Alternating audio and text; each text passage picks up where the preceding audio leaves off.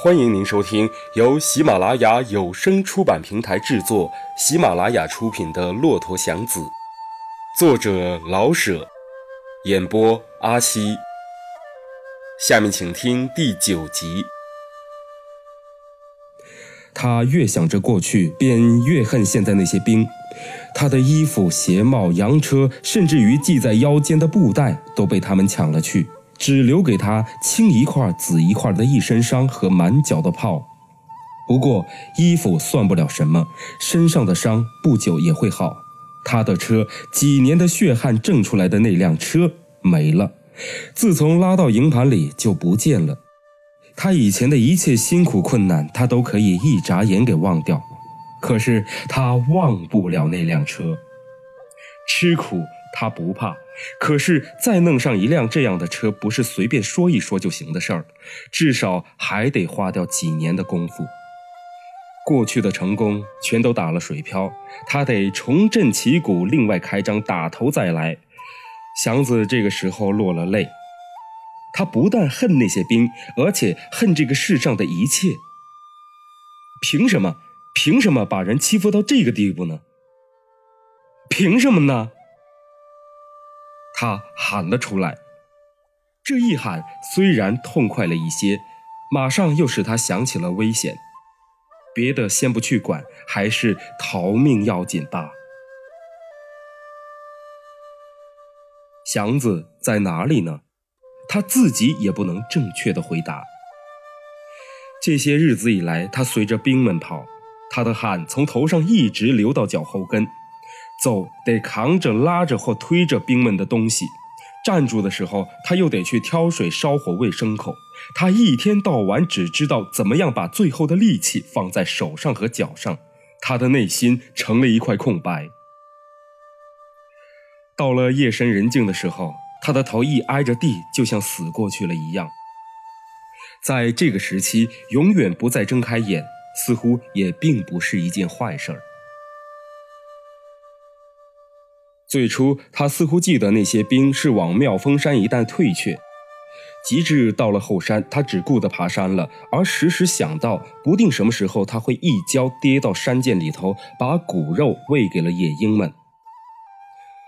在山里绕了很多很多天，忽然有一天，山路越来越少。当太阳在他背后的时候，他远远地看见了平地。晚饭的号声把出营的兵丁唤了回去。有几个扛着枪的牵来了几匹骆驼。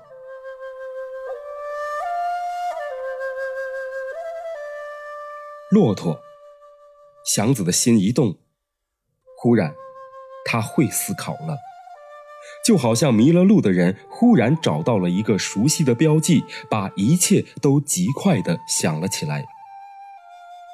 骆驼不会过山，它一定是来到了平地。在他的认知里边，他晓得，京西一带像八里庄、黄村、北兴安、磨口石、五里屯三家店这些地方都养着骆驼的。难道绕来绕去绕到磨石口来了吗？这是个什么战略呢？假使这群只会跑路与抢劫的兵也会有战略的话，他不晓得。可是他明确的知道，假如这真的是磨石口的话，这些兵必然是绕不出山去，而想要到山下去找个活路。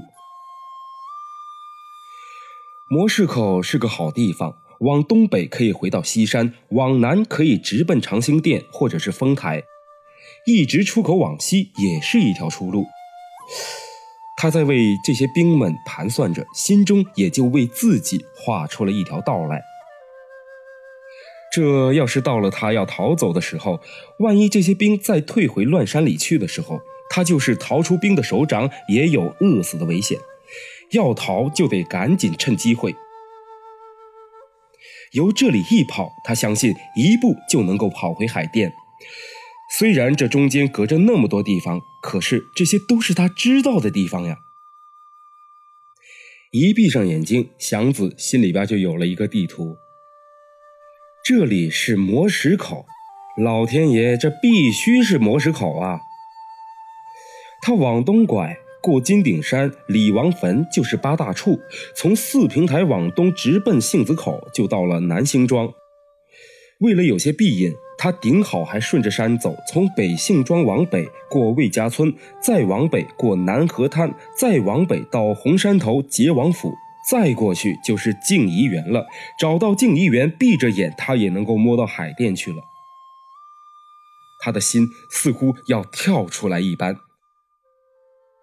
这段日子，他的血似乎全流到了四肢上去了。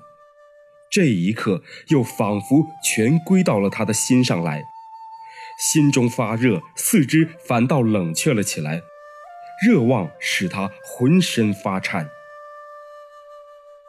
一直到半夜，他还是合不上眼，希望使他快活，恐惧使他惊慌。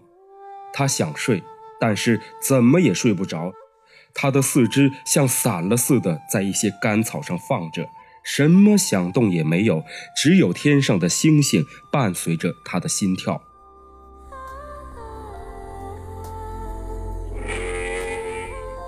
在不远的地方，骆驼忽然哀叫了两声。祥子喜欢这个声音。就像是在夜间忽然听到了鸡叫那样，使人悲哀，又觉得有些安慰。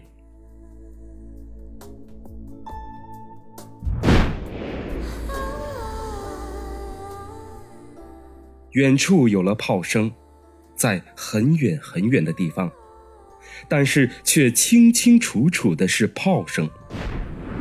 他不敢动，可是马上这个营里就乱了起来。他沉住气，心想：机会来了。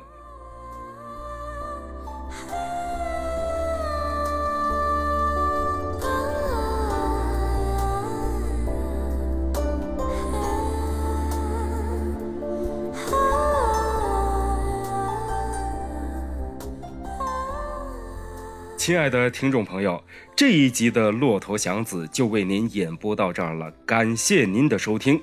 欲知后事如何，且听下回分解。